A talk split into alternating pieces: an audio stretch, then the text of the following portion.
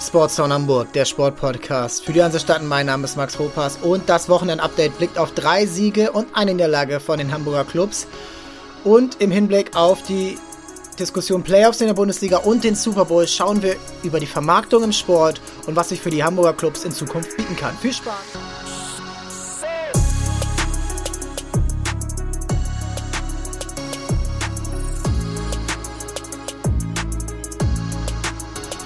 Groß drum rumreden und starte direkt rein. Freitagabend ging es schon los für die Hamburg Towers in der BBL. Nach drei Niederlagen in Folge endlich wieder ein Sieg. Zu Hause gegen Kellerkind Würzburg. Also es war ein Pflichtsieg. Aber wie der zustande gekommen ist, oh, war schon außergewöhnlich. Ich habe es live gesehen, endlich mal äh, live ein Towers-Spiel wieder mal sehen. Das ist noch mal was anderes, finde ich, auch wenn man es im Real Life guckt und äh, das dann das Ergebnis weiß, aber auch ist auch egal. Ähm, das war offensiv ein Feuerwerk. Eigentlich eher von den Gästen, weil die, äh, wenn man jetzt nur auf die Würfe schaut, die viel bessere Trefferquote. ist am Ende 113 zu 102 ungefähr ausgegangen. Und ähm, das ist für die BBL äh, ein wahnsinnig hohes Ergebnis. Ähm, in, der B in der NBA ist sowas normal, aber da sind halt auch 8 Minuten Netto-Spielzeit mehr. Äh, plus ein paar Regeln, die das alles ja eher darauf hinauslegen, dass viele Punkte fallen. Ähm, und in der Halbzeit stand's, äh, war es schon ein hohes, äh, hohes, äh, ein hoher Zwischenstand. Ähm, ja, ungefähr die Hälfte, 58, 54, 60, 54, irgendwie sowas. Ähm, und Marvin Willoughby, ich habe dann das Halbzeitinterview gesehen bei Magenta Sport und das war bahnbrechend, äh, diese Erkenntnisse, dass er so unzufrieden war. Also da ist der Anspruch bei ihm, äh, aus meiner Sicht zu Recht, vollkommen zu Recht, ist viel höher als das, was sie geleistet haben, obwohl offensiv alles so ungefähr funktioniert hat.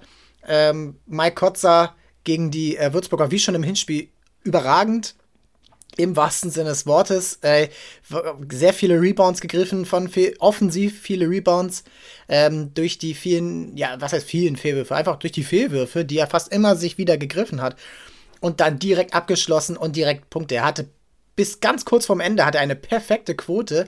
Am Ende war es, glaube ich, 13 von 14 Würfen. Ähm, äh, das war ein überragendes Spiel von ihm, auch technisch wieder immer das richtige Spiel, äh, das richtige Play, den richtigen Pass, den Spielzug, den Wurf, das Dribbling, immer richtig, was er macht. Und das war gestern das beste Spiel seiner Karriere bei den Towers, aber ähm, trotzdem, das, das, ähm, darum geht's gar nicht. Er hat wieder gezeigt, der ist so wichtig für diese Mannschaft. Er hat jetzt auch endlich wieder gestartet. Ich fand äh, die richtige ähm, Wahl von Petro Kayes, weil er es ja zuletzt äh, immer so gemacht hat, dass Edegin, äh, der eigentliche Ersatzcenter, der auch viel weniger Minuten spielt, startet und Kotzer dann von der Bank kommt. Jetzt hat er sich gesagt, nein, wir machen das so, wie sie es gehört. Der beste Spieler fängt auch das Spiel an. Und ich glaube, das hat ihm gut getan. Ähm, weil ich glaube, egal wie gut das auch mit dem Trainer abgesprochen ist und wie sinnvoll das auch ist, weil Mike Kotzer natürlich ein Spieler ist, der ähm, seine Mitspieler einbindet und die schlechteren Mitspieler, die dann natürlich von der Bank kommen, ähm, besser eingebunden werden von ihm als von einem Edegin, der eher, eher ein Raubbein dabei ist. Und ähm, ja, dann war es halt auch einfach dann äh, für ihn eine wahnsinnig wichtige äh, Partie heute. Und nicht nur für ihn, sondern auch für Justus Hollatz, der ein wahnsinnig gutes gespielt hat, der ganz viele Dreier reingesetzt hat, die schwer waren, die auch wichtig waren bis zum, äh, bis zum Schluss, da äh, immer wieder Punkte notwendig waren von ihm, weil eben defensiv nicht so gut funktioniert hat. Und dazu kommen wir eben jetzt. Das war eben der Hauptgrund für Marvin Willoughbys Unzufriedenheit, dass eben äh, in der Defense gar nichts geklappt hat. Und am Ende haben sie 69% Trefferquote zugelassen. Und das, obwohl, äh, und das muss man ja ein bisschen dazu rechnen, sie haben ja bei den Rebounds äh, alles weggegriffen. Also, dass einfache Würfe eigentlich gar nicht zustande kommen sollten, die dann natürlich auf die Trefferquote sich positiv auswirken, wie das eben bei den Towers der Fall war. Also, sie haben eigentlich alle ganz leichten Würfe äh, vermieden. Aber sonst war es einfach viel zu einfach. Die äh, Würzburger haben sehr viel getroffen. Das sah auch schon gut aus. Aber trotzdem, äh, ja, 69 Prozent, das ist ein aberwitziger Wert und der darf so nicht zustande kommen. Petro Kayes wird das anmerken müssen. Äh, Bamberg wird besser treffen, äh, wird das besser bestrafen, weil sie eben defensiv dann nicht so viel zulassen werden. Also vielleicht werden sie nicht noch mehr treffen, weil das ist fast gar nicht mehr möglich. Aber Ah ja, ja, ey, das ist schon interessant. Und jetzt kommen wir aber noch mal dazu, warum es so wichtig war, jetzt dieses Spiel zu gewinnen. Denn erstens, nächste Woche ist Pause. Ähm, nach dem Spiel in Bamberg Länderspielpause. Für ein paar wird es natürlich äh, Spiele geben. Aber ähm, da ist jetzt noch mal alle Energie in dieses nächste Spiel in Bamberg reinzubringen. Und wenn das auch gewonnen wird, dann ist man wieder voll drin im Kampf um die Playoffs. Man war nie draußen. Ähm, aber jetzt mit voller Kapelle, mit Caleb Homesley wieder dabei, mit Trevon Blewett, der neu im Team ist, der sich einigermaßen ordentlich eingefügt hat, natürlich noch nicht so viel spielen konnte und sollte, aber von dem man jetzt schon im ersten Spiel gesehen hat, der kann was. Der, ähm, der ist ein Spieler größer als Ray McCallum. Er spielt ja auch ein bisschen mehr auf dem Flügel, als Ray McCallum der Aufbauspieler war, Point Guard. Ähm, und da ist natürlich jetzt ein bisschen mehr Verantwortung da für Justus Hollatz, für Caleb Homesley, ähm, die Jalen Brown auch zu teilen, ähm, die jetzt mehr den Ball in die Hand bekommen und Justus Hollatz hat's echt richtig gut gemacht. Und ähm, ja, Florian von Stackelberg letzte Woche im Podcast hat's genau gesagt.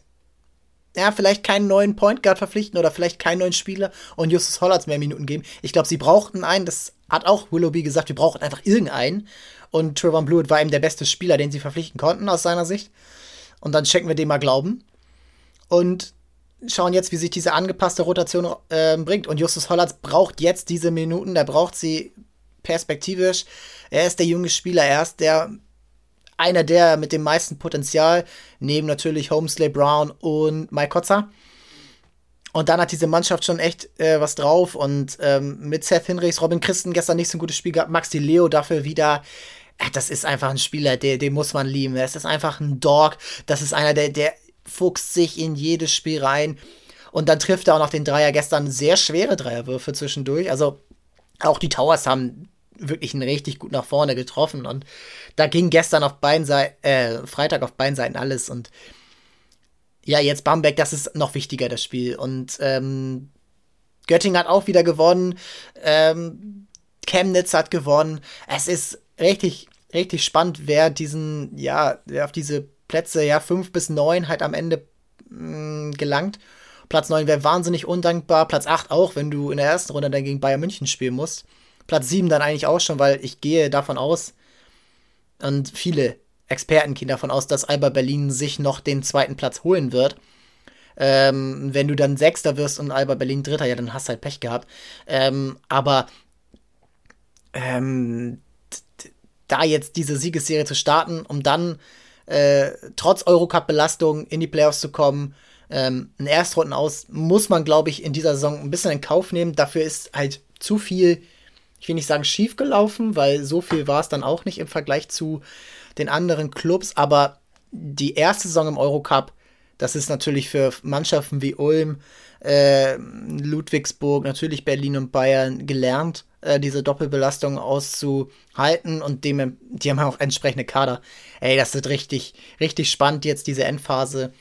Und ähm, ich hoffe, dass die Mannschaft sowohl taktisch, äh, technisch, vielleicht auch beim einen oder anderen der Wurf, dass der noch besser fällt. Ähm, und dann natürlich auch physisch diese Erholungspause, die jetzt diese Länderspiele ähm, in der nächsten oder übernächsten Woche, dann nächsten und übernächsten Woche äh, bedeuten dann besser ausnutzen und dann eben Endsport, Eurocup, BBL, Eurocup, BBL. Ähm, ich hoffe, dass da so eine Welle entsteht, auf die die Towers gehen können. Vor vollem Publikum, gestern war es, naja, 1700 Zuschauer erlaubt, 1200 waren da. Ähm, würde ich jetzt noch nicht so für voll nehmen oder äh, Sorgen machen, weil diese Anpassungen kommen sehr kurzfristig. Die Leute haben Pläne, die Leute haben vielleicht auch noch nicht die, die Energie, ähm, äh, wieder äh, sich kurzfristig so Tickets für den äh, Hallenbesuch zu besorgen. Äh, Maskenpflicht ist noch da. Es schreckt vielleicht einen oder anderen noch ab. Einfach keinen Bock drauf, gar nicht, dass es irgendwie äh, da Diskussionen gibt, aber einfach vielleicht einfach für viele Leute noch nicht das Erlebnis, was man wieder haben möchte. Es ist immer noch natürlich teuer. Äh, ist klar, das, das, Geld brauchen die Towers, wie alle anderen Clubs auch. Und ja, ähm, und dann im März, da geht's richtig ab. Also Bayern München zweimal. Ähm, es wird eine richtig, richtig schöne Phase. Und diese schöne Phase haben wir jetzt auch beim HSV und bei St. Pauli hoffentlich wieder. Ähm, beim HSV geht es ja schon ein bisschen länger. Ähm, sechs Spiele jetzt ungeschlagen. Äh, die letzten, lass mich lügen, äh, 19 Spiele, eine Niederlage. Eine Niederlage in den letzten 19 Spielen, die in Hannover. Und die, selbst die war diskutabel. Elfmeter nicht bekommen, im Gegenzug das 1-0. Also eigentlich hätte es 0 stehen müssen. Aber egal. Jetzt Heidenheim. Heidenheim geschlagen, Darmstadt geschlagen, St. Pauli geschlagen. Drei direkte Aufstiegskonkurrenten besiegt und alle in eindrucksvoller Manier. Gestern gegen Heidenheim, das war schon das schwächste Spiel, weil Heidenheim die meisten Chancen hatte ähm, von den Gegnern beim HSV seit Dresden ähm, und davon eigentlich auch eine machen muss. Also entweder in der ersten Halbzeit diese Doppelchance, die Heuer Fernandes super hält. Davor macht Heuer Fernandes den Riesenfehler äh, beim Aufbauspiel, was sie natürlich wieder typisch HSV durchziehen wollten. Ähm, und da war Heidenheim so ein bisschen stümperhaft mit umgegangen. Aber auch, sagen, aber auch der HSV ist mit Chancen stümperhaft umgegangen. Wieder Bakariata, ähm, auch wenn er ein gutes Spiel gemacht hat, da muss er das Tor machen. 19 Minuten ungefähr. Und ansonsten war es echt ein ausgeglichenes, gutes Fußballspiel. Ähm, dass der HSV gewonnen hat, weil sie dieses Jahr einen Stürmer haben, der eben mitspielt und der sich nicht dadurch definiert, die meisten Tore zu schießen, ähm, jeden möglichen Zweitligarekord zu brechen. Äh, soll jetzt gar nicht so ein Hate gegen Simon Terodde sein, aber er ist halt ein Torjäger der alten Schule. Und Robert Glatze ist nicht der Torjäger, der Terodde ist, aber er spielt mit und er holt sich die Bälle aus dem Mittelfeld ab und die Spieler, die an ihm vorbeiziehen, mit Tempo, Alidu, Jatta, Kitte, die nehmen diese Bälle auf. Und das macht es natürlich viel variabler, wenn alle Leute vorne reinziehen können, als wenn immer wieder Terodde da steht. Das sieht man jetzt auch gerade bei Schalke, ähm, dass das halt natürlich ein Problem ist. Du legst dich auf ihn fest und nur er kann dir die Spiele gewinnen. Beim HSV ist das anders. Der HSV hat auch schon Spiele gewonnen, wenn Glatze nicht getroffen hat. Der HSV hat auch schon Spiele gewonnen, wenn ähm, Kitte nicht dabei war, wie letzte Woche in der Amstadt. Und diese Ausgeglichenheit ist so was von wichtig. Und ich möchte so ein bisschen auf einen Spieler eingehen, der mir so gut gefallen hat gestern. Gar nicht mal offensiv, also nicht primär offensiv, sondern schon defensiv. Und das ist Ludovic Reis, der in seinen jungen Jahren innerhalb so kurzer Zeit jetzt beim HSV äh, eine überragende Entwicklung genommen hat. Am Anfang habe ich ihn schon sehr als Schönspieler wahrgenommen. Und ich will nicht in diese typische, das ist ein Schönspieler und das ist ein Raubein, wir brauchen Klaus Jasula wieder. Nein, natürlich nicht.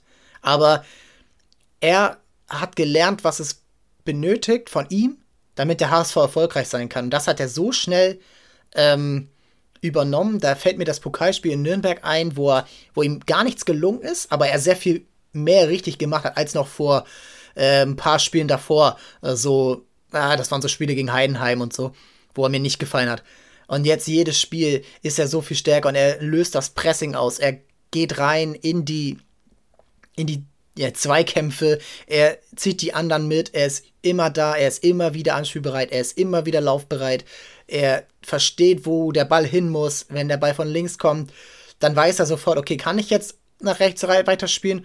Oder ist es vielleicht sogar schlauer, wieder zurückzugehen? Oder ist es vielleicht sogar schlauer, einfach mal durch die Mitte selber zu gehen? Der ist so clever und ähm, das macht so viel Spaß, dem, dem zuzusehen. Und ähm, dann ja, belohnt er sich auch immer wieder häufiger jetzt durch richtige Wege. Er geht dann bis vorne durch an, ja, in diesen Raum, wo er dann eben von einem Glatze, Glatze geschickt werden kann, wo er an Jatta vorbeizieht, der dann auch mittlerweile nach ja, Jahren der Verzweiflung immer dieses ausgelassene Potenzial, er erkennt jetzt, was es braucht. Moritz Heyer ist da, glaube ich, auch ein ganz wichtiger Spieler für ihn auf derselben Seite ähm, der ihn so ein bisschen leitet, der ihn so ein bisschen ähm, wahrscheinlich auch mal neben dem Platz erklärt hat, was, die, was er braucht, weil Haya ja auch so wahnsinnig clever ist und wahnsinnig oft das.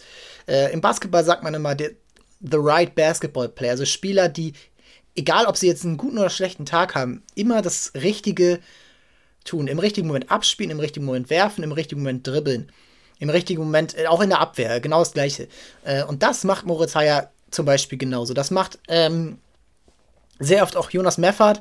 Äh, gestern schon häufiger äh, auch selber so mein Teil dazu beigetragen auf Twitter. Ähm, du siehst ihn nicht, aber er ist da. Er ist so ein bisschen wie Sergio Busquets damals bei Barcelona auf einem natürlich anderen Level. Natürlich. Und er ist auch nicht der, der über den immer das äh, Aufbauspiel läuft. Aber er, er weiß, wo er hinlaufen muss, er weiß, wo er Platz schaffen muss und defensiv ist er sofort da, genau wie Ludovic Reis.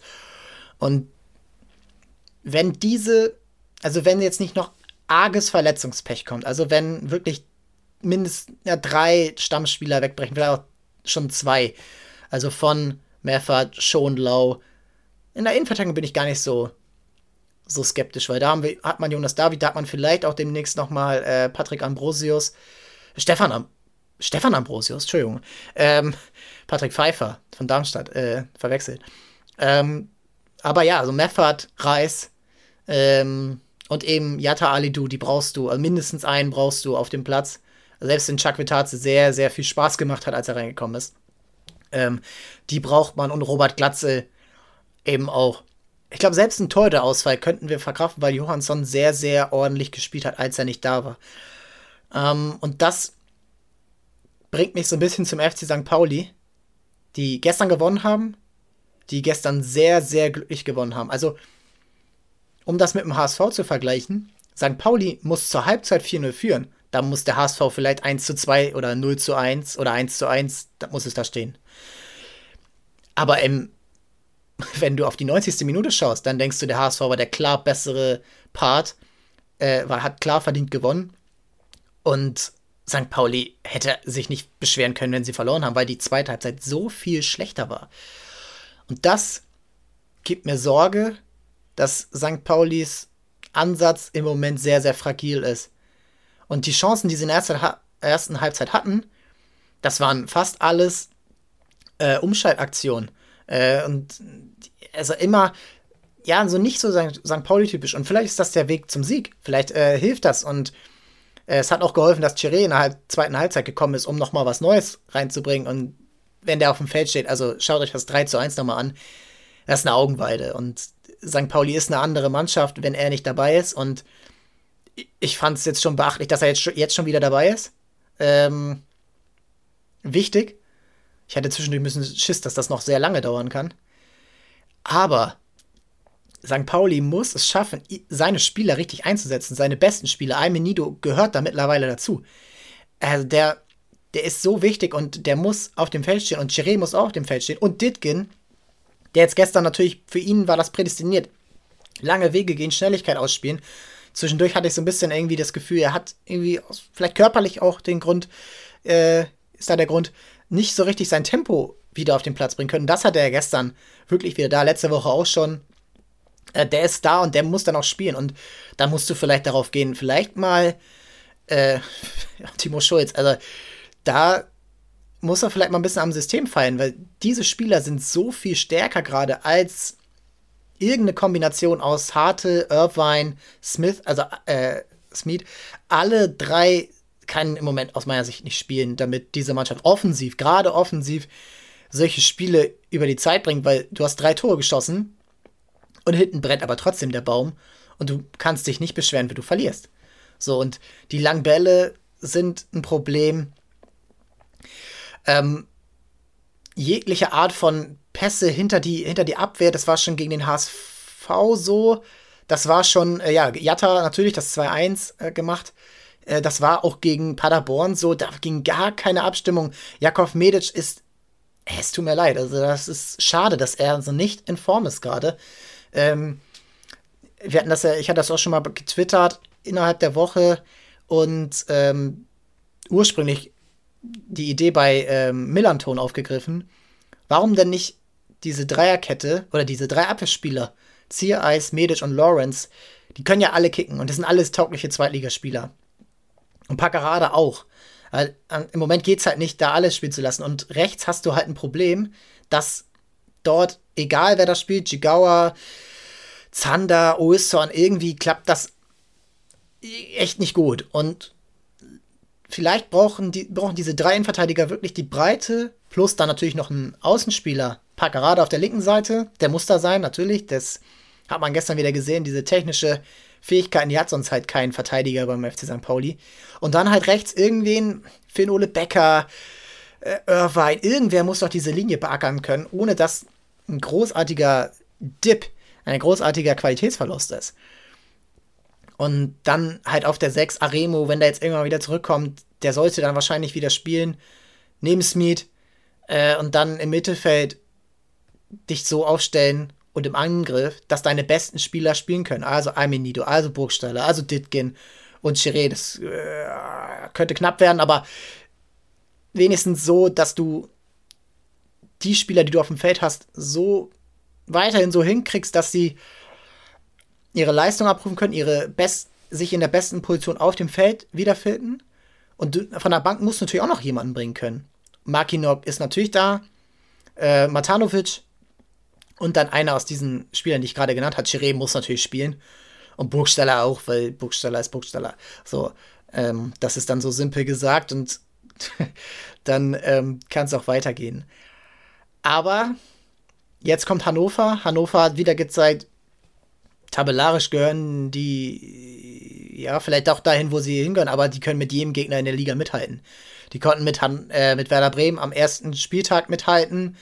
Ähm, die konnten mit dem HS den HSV besiegen. Die konnten Schalke bis zur letzten Minute ähm, haben ein 0-0 halten. Dann haben, haben sie halt verloren. Und das Hinspiel gegen äh, St. Pauli haben sie auch gewonnen. Hannover, da geht immer, die können immer jeden schlagen. Und jetzt nächste Woche am Millantor ist sehr, sehr wichtig, dass St. Pauli da nicht die Punkte lässt. Und weil du bist jetzt Erster, ja, aber ich würde mich nicht, als St. Pauli-Fan würde ich mich heute weniger als Tabellenführer fühlen als jemals in der Saison. Weil das war Leute, die da St. Pauli noch mehr verfolgen als ich, sagen, dass das einer der schlechtesten Leistungen war in der zweiten Halbzeit. Und ähm, das werden auch die Verantwortlichen ähnlich sehen, weil die nicht blind sind. Und jetzt die nächsten Wochen zeigen jetzt, ob St. Pauli aus diesem Spiel, äh, was sie dreckig gewonnen haben, was oft so ein Turnaround sein kann für eine Mannschaft, egal wie, äh, gewonnen haben. Und dann aber zeigen, okay, jetzt, jetzt, jetzt haben wir es verstanden, jetzt wissen wir, was wir äh, ändern müssen, ohne mental niedergeschlagen zu sein. Das ist vielleicht so die beste Kombination. Ähm, um dann die nächsten Spiele erfolgreich zu gestalten, weil es wird noch richtig, richtig heftig. Werder Bremen kommt noch ans Millantor. Man muss noch kurz am 33. Spieltag muss man dann nach Schalke. Und äh, Darmstadt kommt auch noch ans Millantor. Und Heidenheim auch noch. Also es ist jetzt wahnsinnig wichtig, eine Grundlage zu schaffen, um wieder gefährlich zu werden, dauerhaft gefährlich zu werden, ohne diese äh, komplett auseinanderfallende Abwehr mittragen zu müssen. Also ja, wird wahnsinnig spannend und äh, nächste Woche gegen Hannover, der HSV in Sandhausen, bevor dann die Woche drauf Werder Bremen kommt, wo dann eben die beiden stärksten Mannschaften der zweiten Liga gerade aufeinandertreffen. Schalke sehe ich da nicht. Das hat sich heute wieder bewiesen. Ähm, mein lieber Kollege Tobias Kröger hat das heute auch getwittert. Mit der Spielanlage da oben mitzuspielen, ist schon eine Kunst. Und ähm, ich wollte ihm, ich habe da mit ihm geschrieben, also hey, äh, das gleicht sich am Ende der Saison immer aus, so kann man sich nicht äh, durchlacken. Ähm, und es ist schon in diesem Spiel noch passiert. Also gegen Düsseldorf, die auch wie Hannover 96 so eine Mannschaft sind, niemals unterschätzen, auch Kiel, auch trotz der Tabellensituation, die können jeden schlagen. Jetzt unter Daniel Thune, der ja aus meiner Sicht zeigen wird, dass er ein sehr guter Trainer ist und an anderen Dingen als dem, äh, an seinem Können in Hamburg gescheitert ist. Mhm, was mich jetzt noch so beschäftigt. Ähm, das hat so ein bisschen weniger mit Hamburg an sich zu tun, sondern eben mit der aktuellen Diskussion äh, um Playoffs in der Bundesliga. Es geht natürlich dann in erster Linie um die erste Bundesliga. Ähm, und heute Nacht ist ja auch der Super Bowl. Ähm, wird ja immer so ein bisschen in Deutschland so als einerseits von den von vielen natürlich geschaut, also nachts um 12 bis nachts um 4 schauen da mehr als eine Million Menschen mittlerweile in Deutschland zu aber ja auch so ein bisschen verteufelt als das Symbol für die Kommerzialisierung des Sports. Und ich würde da gern so ein, zwei Punkte machen, warum ich das ein bisschen differenzierter sehe und wo der deutsche Sport, nicht nur der Fußball, ähm, so ein bisschen jetzt schauen muss, nicht einfach kopieren um des Kopierens willen, weil man sieht, okay, die NFL hat wahnsinnig tolle Einschaltquoten oder die äh, Champions League und wir müssen jetzt die Bundesliga irgendwie spannender machen, damit Bayern nicht immer Meister wird. Und ähm, da auch gern noch mal äh, die, habe ich schon häufiger hier gesagt, aber die Folge mit Sebastian Frecke, dem Geschäftsführer vom HSV Hamburg, ähm, die wir hier noch gar nicht angesprochen haben, dass sie äh, verloren haben heute gegen die Füchse Berlin, Entschuldigung. Ähm, ja, gehen wir, ne wir werden in der nächsten Woche hier länger über die Handballer sprechen, ähm, wenn sie jetzt ihre Spiele durchhaben, auch gegen Wetzlar unter der Woche. Ähm, aber dann, ja, geht's darauf ein. Jetzt zurück zum Thema. Ähm, der hat's gesagt, Playoffs an sich, ja, gerne. Ähm, ist natürlich ein geiles Event für die Zuschauer. Gerade im Handball fände ich es viel, viel wichtiger als im Fußball, obwohl dort natürlich nicht so ein Serienmeister mehr ist, weil Kiel war es eine Zeit lang. Das war schon schrecklich, aber äh, da war es auch oft bis zum Schluss spannend. Egal ob mit dem HSV Hamburg, mit den Rhein-Neckar-Löwen oder mit Flensburg. Ähm, dieses Jahr kann es ja mal anders werden, mal schauen. Aber der hat es gesagt, ähm, Playoffs an sich ist natürlich eine in äh, interessante Sache, aber natürlich sowas, wenn sowas gemacht wird, das hat finanzielle Auswirkungen. Denn die Rechte für die Playoffs werden ganz, ganz bestimmt, wenn die kommen, in der Bundesliga extra ausgeschrieben. Da wird extra für bezahlt von TV-Sendern. Und das Geld, was da hinkommt, wird, glaube ich, also da wird der Bayer, FC Bayern sonst zum äh, Sozialarbeiterverein und das ist nicht in der DNA, auch wenn sie das oft natürlich auch proklamieren und oft auch getan haben. FC St. Pauli ist grüßen das ist nicht in der DNA, dass dann alles der Liga so, ja, alle kriegen dasselbe mäßig zu geben, sondern die Mannschaften, die dort in den Playoffs sind, die werden auch den Anteil davon haben wollen, den der eben ausmacht. Also, weil, sagen wir ehrlich, eine Playoffs-Runde zwischen Mainz, Bielefeld, Wolfsburg, Hoffenheim, ähm, die guckt sich nicht jeder an. Wenn da aber Bayern München, Borussia Dortmund, Leipzig, egal, ähm, auch wenn die jetzt selber nicht so die, die Fanbase mitbringen, ähm, natürlich wird das sich jeder anschauen. So, und das wird, das wird, egal wie viele Menschen das jetzt hassen auf Social Media, Einschaltquoten besorgen. Aus meiner Sicht müsste man die im Free TV laufen lassen. Halbfinale, Finale, das muss im Free TV laufen. Ähm, das muss, wenn sie wirklich schlau sind aus meiner Sicht, machen sie das zu einem Massenevent, wie das eben der Super Bowl ist. Was immer vergessen wird, Super Bowl, beziehungsweise die NFL, läuft immer noch, immer noch im Jahr 2021 auf Sendern, CBS, Fox und äh, ABC, glaube ich, ähm, in Amerika in Sendern, die frei empfangbar sind. Also es wäre so, als würde die Bundesliga mehrere Spiele ähm, oder fast alle Spiele auf ähm, normal empfangbaren Sendern, ARD, ZDF, RTL, Pro7 und vielleicht noch kleinere Spiele auf irgendwie NDR laufen. So. Das erzeugt natürlich wahnsinnige Einschaltquoten, die zum Beispiel die NBA in Basket im Basketball nicht hat, abgesehen von den äh, Finalspielen. So, und selbst da sind die Quoten maximal auf dem Niveau eines normalen Footballspiels, weil Football eben der viel beliebtere Sport ist. Äh, das hängt mit Tradition zusammen, ja, egal. Äh, ist, ist nicht der Punkt hier. Der Punkt ist, die Playoffs in der Bundesliga dürfen nicht reiner Selbstzweck sein und sie dürfen auch nicht so konzipiert sein, dass es entweder zu einfach wird für Bayern München Meister zu werden, weil Bayern München wird immer der reichste Club Deutschlands sein.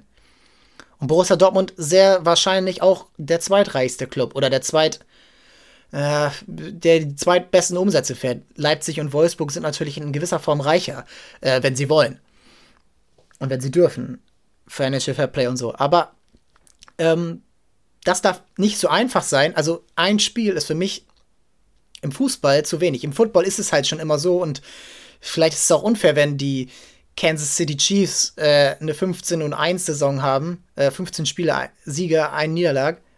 Ähm, und dann mit einem Spiel rausfliegen, weil sie in der Overtime durch einen Münzwurf eben den Ball nicht haben. So, natürlich ist das unfair, dass die Saison dazu zu Ende ist, aber das ist zu einfach vielleicht. Im Finale kann man eigentlich nur ein Spiel machen, das kann nicht äh, Hin- und Rückspiel geben. Aber es darf auch nicht zu schwer sein, du darfst jetzt nicht äh, Best of Three ist meiner Meinung nach schon zu viel ähm, einführen. Und weil dann wäre es wieder zu einfach für Bayern München, die natürlich den größeren Kader haben und sich da, wenn sich da ein Gnabry verletzt, dann spielt halt Coman. So, das funktioniert auch nicht. Und dann darf es aber auch nicht das Produkt verwässern. Das heißt, man darf jetzt nicht, also mir würde es grauen, in der aktuellen Saison, wenn die jetzt dieses Jahr kommen würden, die ersten acht alle in den Playoffs sind. So. Weil das ist zu viel. Du kannst nicht, wer ist gerade auf äh, Köln, Freiburg und Union Berlin wären in den Playoffs um die deutsche Meisterschaft. Das wäre natürlich irgendwo cool. Für diese Fans wäre es wahnsinnig toll. Aber es gibt nicht so viele gute Fußballmannschaften, weswegen man sich einen Playoff-Meisterschaftskampf anschaut. Und deswegen, aus meiner Sicht in der Bundesliga, macht es folgendermaßen Sinn. Die ersten beiden Mannschaften nach einer normalen Saison, ich würde übrigens perspektivisch die Liga verkleinern auf 16 Mannschaften, 18 Mannschaften, aus meiner Sicht dann zu viel, weil dann zu viele Spiele sind und die Belastung durch Champions League ja eh schon höher wird. So. Die ersten beiden Mannschaften sind wie in der NFL, eine Runde kriegen freilos. Sind automatisch im Halbfinale um die Playoff, äh, um die Meisterschaft. Drei bis sechs sollten aus meiner Sicht gegeneinander spielen. Also Mannschaft 3, dritter Platz im Moment Leverkusen gegen, mal kurz die Tabelle auf. Ne, ist ja hier kein Problem, man ist ja digital unterwegs. Platz 3 Leverkusen, Platz 4 ist, glaube ich, gerade Leipzig, 5 SC Freiburg und 6 Union Berlin. Bayer Leverkusen ist natürlich viel besser als, Leip äh, als Union Berlin im Moment. Und in diesem Spiel sollte aus meiner Sicht Hin- und Rückspiel der Heimvorteil sollte so gelten, dass das Rückspiel dann in Leverkusen ist. Und 4 und 5 sollten gegeneinander spielen, natürlich. Und ganz wichtig auch für mich, die Champions League Plätze sollten davon, also wer die Champions League erreicht, sollte nicht in diesen Playoffs entschieden werden, sondern eben in der regulären Saison, weil ja, weil die reguläre Saison auch irgendwie noch ein äh, noch einen äh, Anreiz haben sollte. Und die europäischen Plätze sind aus meiner Sicht am Ende eh das Spannendste in der Liga, abgesehen vom Abstiegskampf, aber das ist ja eher, eher Kampf des Versagens, den man leider nicht vermarkten kann. Das, äh, das sollte man sich auch nochmal hinter die Ohren führen, dass die Vermarktung der Releg Relegation einfach nur ein Grauen ist. Und das ist auch der falsche Anreiz. So. Diese beiden Mannschaften kommen weiter und dann natürlich erster Heimrecht, auch dann wieder im Rückspiel und dann gegen die schwächer postierte Mannschaft. Und da auch kein Turnierbaum, sondern echt wirklich, wenn Bayern München erster wird und Union Berlin das Spiel gewinnen sollte, als Sechster beim dritten und Leverkusen ge äh, Leipzig gegen Freiburg weiterkommt, dann spielt Bayern München nicht gegen Leipzig, sondern gegen Union Berlin, weil das eben die schlechtere Mannschaft ist. Also es muss schon wirklich der besten Mannschaft der ersten Liga immer noch am leichtesten gemacht werden, Meister zu werden, auch wenn im Finale dann ein Spiel entscheidet. Und das ist jetzt der Punkt, der so vielen also ich bin sehr, sehr, und ich habe es mir aber jetzt schon, wo die Diskussion wieder aufgemacht habe, gedacht, dass das äh, ja hauptsächlich negative Reaktionen hervorruft. Und dass die aber so krass sind und dass es aus meiner Sicht. Also es gibt zwei Sachen, die deutsche Fans hassen. Äh, deutsche Fußballfans hassen. Erstens, Bayern München wird immer Meister. Und zweitens, Playoffs. Was willst du denn machen? Soll Bayern München jetzt wirklich sein ganzes Geld abgeben und den, den internationalen Vorteil, den sie dadurch haben, ja, das kommt ja durch die Champions League. Das kommt ja nicht durch diese minimalen Mehreinnahmen in der Bundesliga. Die Mehreinnahmen in der Bundesliga, die sind größer geworden über die letzten Jahre. Da auch gern mal elf Leben anhören, so die Jahre von Uli Hoeneß, ja der Podcast von Max Jakob Ost vom Rasenfunk, überragendes äh, Projekt, Podcast, äh, Hörbuch ja eher. Ähm, da so die Jahre um 2000, wo das so losging mit Premiere und so, da wahnsinnig interessant. Ähm, die Mehreinnahmen, die Bayern hat, dadurch, dass sie immer Erster werden in der Bundesliga, die sind wirklich minimal und das ist durch sportliche Arbeit leicht wieder aufzuholen. Was davon unbetroffen sein wird, sind die Einnahmen aus der Champions League, was ungefähr mittlerweile 100 Millionen sind, wenn du nur das Viertelfinale, glaube ich, erreichst. Äh, nicht drauf festnageln, aber das ist ja so viel mehr als das, was in der Bundesliga für den FC Bayern gerade an TV-Einnahmen rumkommt. Das ist, das sind Peanuts, wirklich. Und jetzt muss man doch mal sagen, wenn es die Möglichkeit gibt, deutschen Fußball wieder interessant zu machen, interessanter, dann kann das nur so gehen.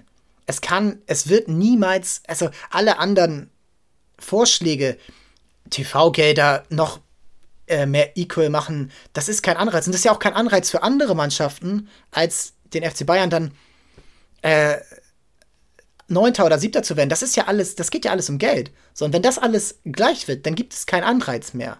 So, und die, die geilsten Erlebnisse im Sport sind, und das ist jede andere Sportart auch, sind die, wo es um Winnen oder Gewinnen oder Verlieren geht und nicht, wo man rechnen muss. Niemand will rechnen. Deswegen sind Zwischenrunden im Handball in der WM scheiße, weil die nicht funktionieren. Weil das, weil man rechnen muss. Man will nicht rechnen. Man will nur sehen 1-0, 0-1. Wer gewinnt? So.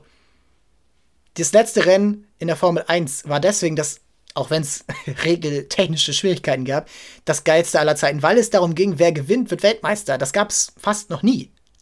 So. Das hat Milliard, Millionen Menschen begeistert, dieses Formel-1-Rennen.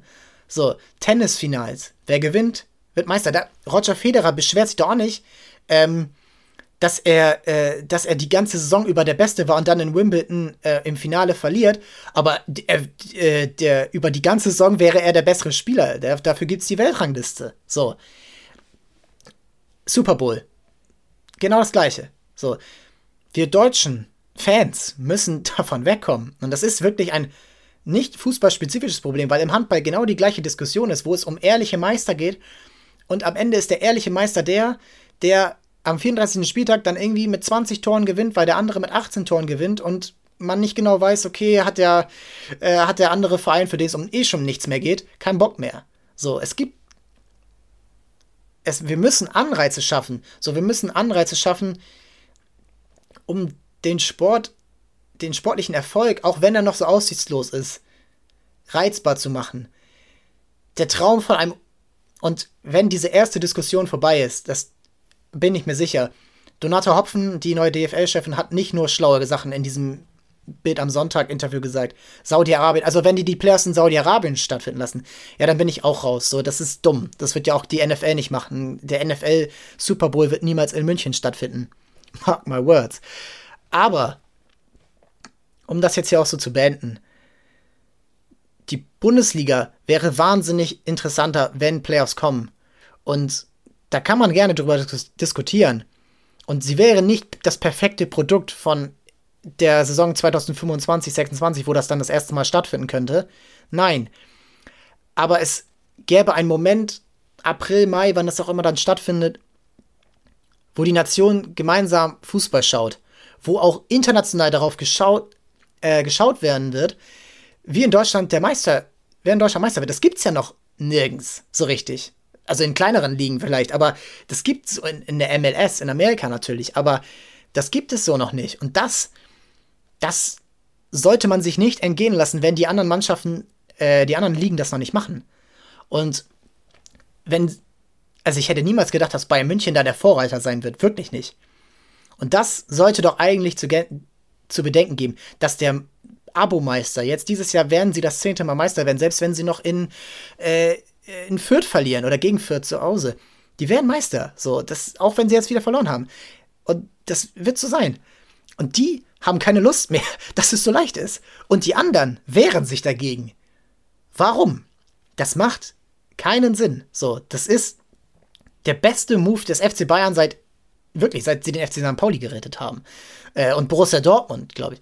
Ähm, das, das sollte man sich auf der Zunge zergehen lassen. Und diese, ja, wie viele Spiele sind es dann? Vier, acht, neun Spiele, die dann natürlich so auch wieder stattfinden müssen, dass die äh, eng beieinander sind. Also zwei, drei Wochen, äh, Samstag, Mittwoch, Samstag, das, das bei einem guten Wetter nach draußen, das sind Public Viewing Erlebnisse jedes Jahr und das will doch ernsthaft keiner mit einer Weltmeisterschaft, die alle zwei Jahre stattfindet. Das will auch ernsthaft keiner mit ähm, Super League spielen, die dann die nationalen Ligen zerstören.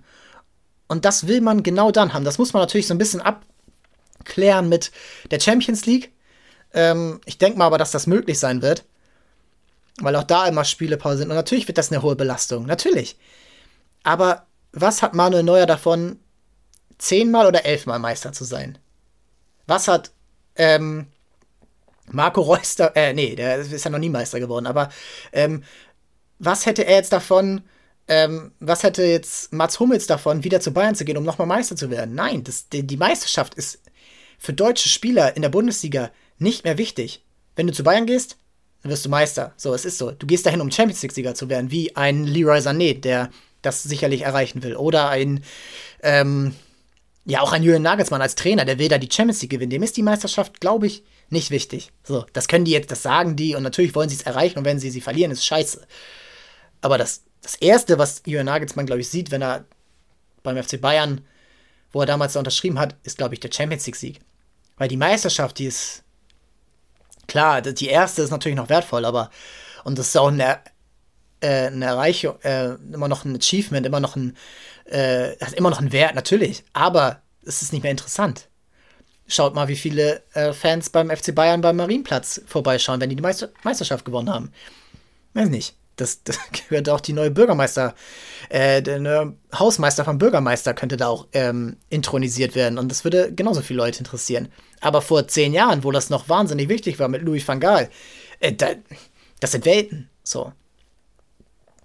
Und ähm, was da noch, was jetzt noch so beim Handball für mich das Wichtige wäre, äh, um das auch nochmal zu sagen, weil für mich ist es wichtig, dass der deutsche Sport interessanter wird im Ganzen und nicht nur der Fußball.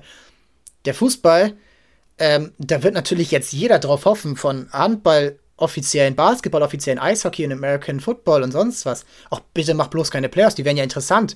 Wir freuen uns doch gerade, dass die Bundesliga äh, langweiliger wird, dass vielleicht auch mal Leute zu den Towers gehen, dass Leute Sportstown Hamburg hören, weil sie vielleicht vom Fußball gelangweilt sind. Nein, aber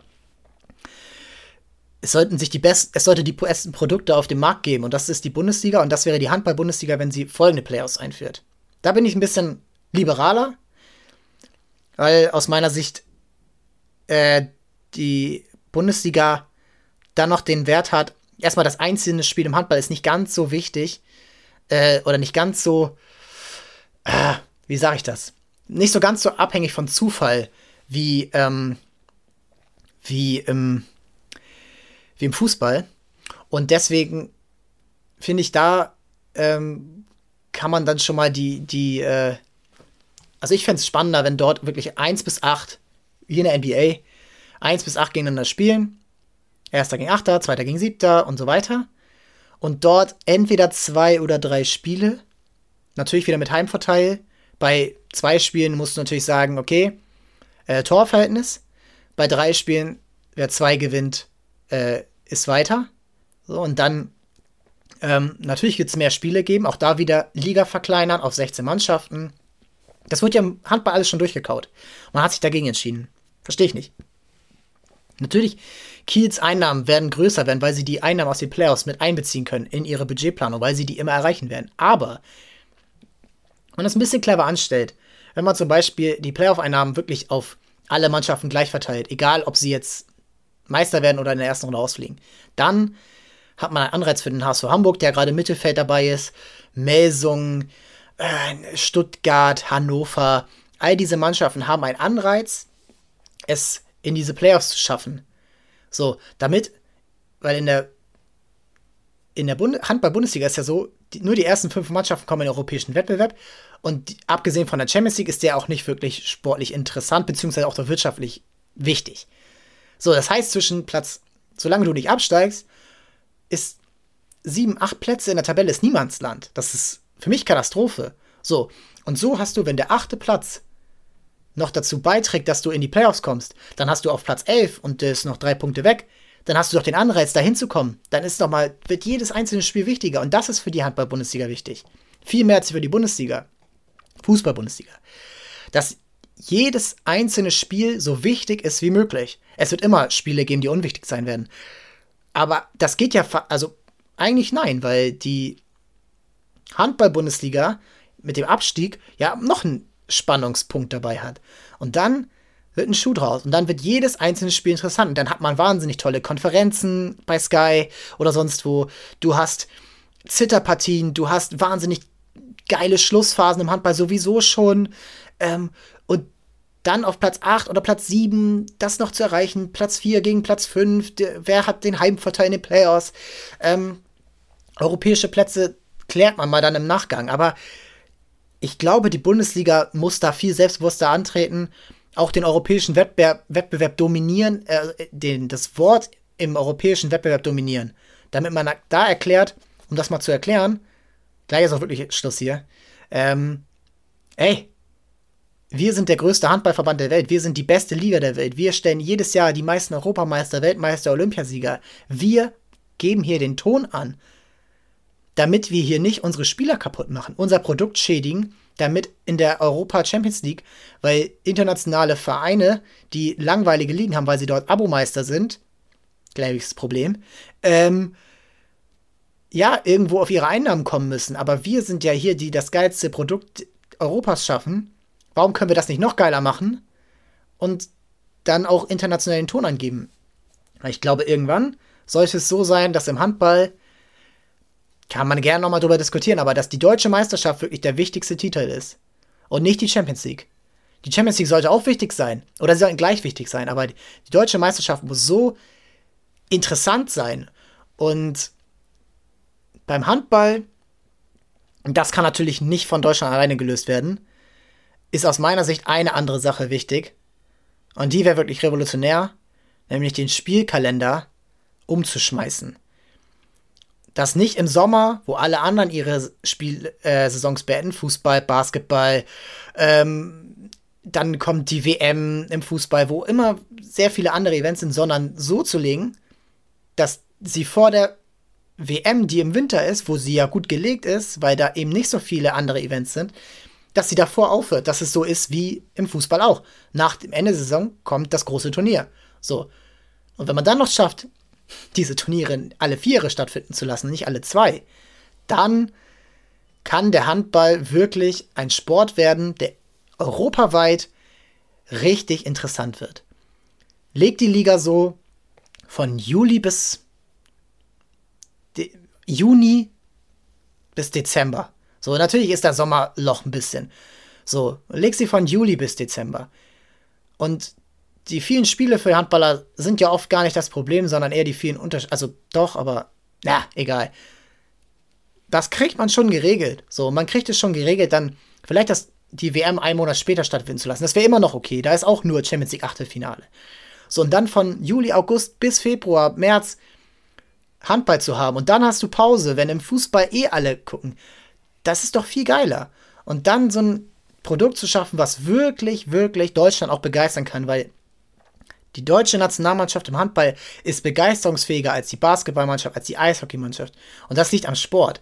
So, Deutschland ist immer noch ein Handballland zu teilen, aber wenn man immer so weitermacht, dann wird es irgendwann nicht mehr werden. Dann wird American Football überholen, dann wird Basketball vielleicht auch überholen, dann wird auch die Formel 1 oder Tennis oder Wrestling oder UFC überholen. Das muss früher als später angepasst werden. Ich danke euch fürs Zuhören. Es hat mir sehr viel Spaß gemacht, hier mal so einen Monolog zu haben. Und ähm, wünsche euch viel Spaß beim Super Bowl, wünsche euch viel Spaß bei den nächsten Spielen der Hamburger Clubs. Ähm, wir hören uns am Donnerstag wieder. Dann geht es um, Stichwort Super Bowl, um American Football in Hamburg, die Hamburg Sea Devils. Ich freue mich sehr. Äh, sehr tolles ähm, Gespräch dort gehabt ähm, mit den Head Coaches, mit den drei Coaches. Und äh, ja, es wird richtig, richtig spannend. Ähm, für all, alles, was mit dem Hamburger Sport zu tun hat. Und ich danke euch für das ganze Feedback, auch zur Folge mit äh, Anni Brandt. Ähm, ja, sehr viel Spaß gemacht. Und ähm, noch eine Ansage. Wenn ihr jetzt so hier dabei seid und eine, hauptsächlich wegen einer Sportart mal zuhört, hört euch mal nur mal eine Folge von etwas an, was euch vielleicht nicht so sehr auf den ersten Blick interessiert und macht euch nur mal ein Bild von den anderen Sportlerinnen und Sportlern hier in der Stadt. Das, das ist so ein bisschen das Ziel auch dieses Podcasts, an Gruppen von Fans miteinander zu verbinden. Bis bald und ciao, ciao.